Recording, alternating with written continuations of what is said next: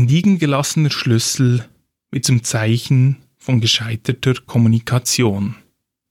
In diesem psychologisch feinfühligen japanischen Klassiker werden die Grenzen einer Ehe ausgelotet. Ihr hört den Bokaset Podcast. Buchentdeckungen aus unabhängigen Verlagen. Heute der Schlüssel von Junichiro Tanisaki.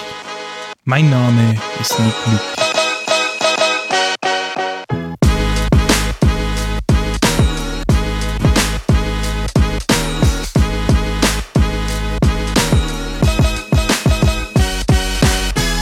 Ein ohne Namen bleibender Universitätsprofessor glaubt, seiner jüngeren Frau sexuell nicht mehr genügen zu können.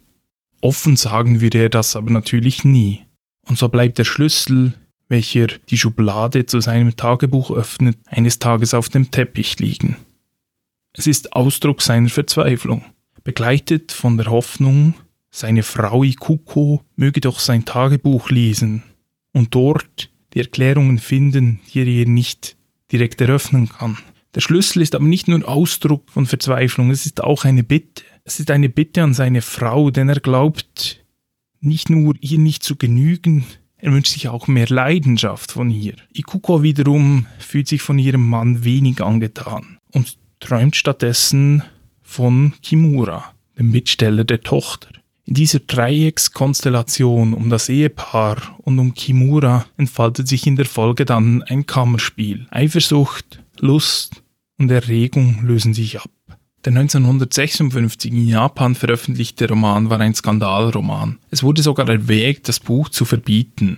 Dies im Besonderen wegen des erotischen Untertons. Junichiro Tanisaki ist einer der bekanntesten Autoren der japanischen Moderne. Er wurde lange als Kandidat für den Literaturnobelpreis gehandelt, hat ihn aber schlussendlich nie erhalten. Die psychologische Raffinesse dieses Romanes zeigt sich bereits in der Typografie. Tanisaki hat die Tagebücher der beiden Eheleute bewusst durch eine Eigenheit des Japanischen abgegrenzt. Die Sprache kennt zwei Silbenschriften, die jeweils sehr klare Aufgaben wahrnehmen. Hier werden sie aber ganz bewusst stilistisch eingesetzt.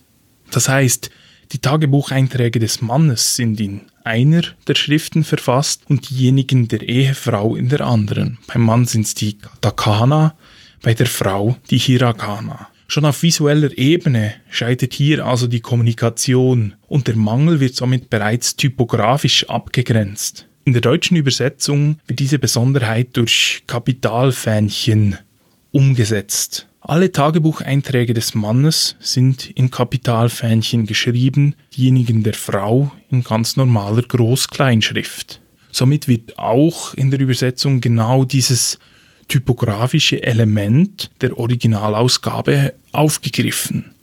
Und auch in der Übersetzung wurde das so gehandhabt. Jürgen Stalf hat die Tagebucheinträge des Mannes übersetzt, Katja Kassing diejenigen der Ehefrau. In der Schlüssel werden meisterhaft und äußerst eindringlich zwischenmenschliche Konstellationen ausgelotet. Die komplette Handlung wird nur durch die Tagebücher der beiden Eheleute erzählt.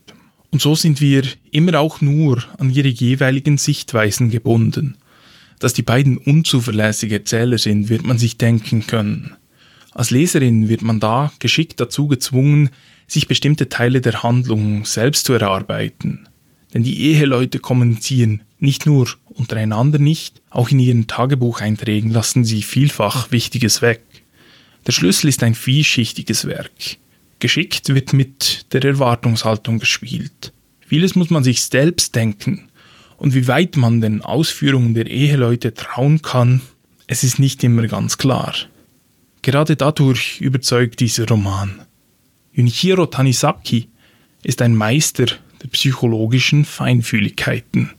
Er stattet damit seine Figuren aus und umgarnt sie. Der Schlüssel als Leitmotiv bleibt auch der Leserin präsent.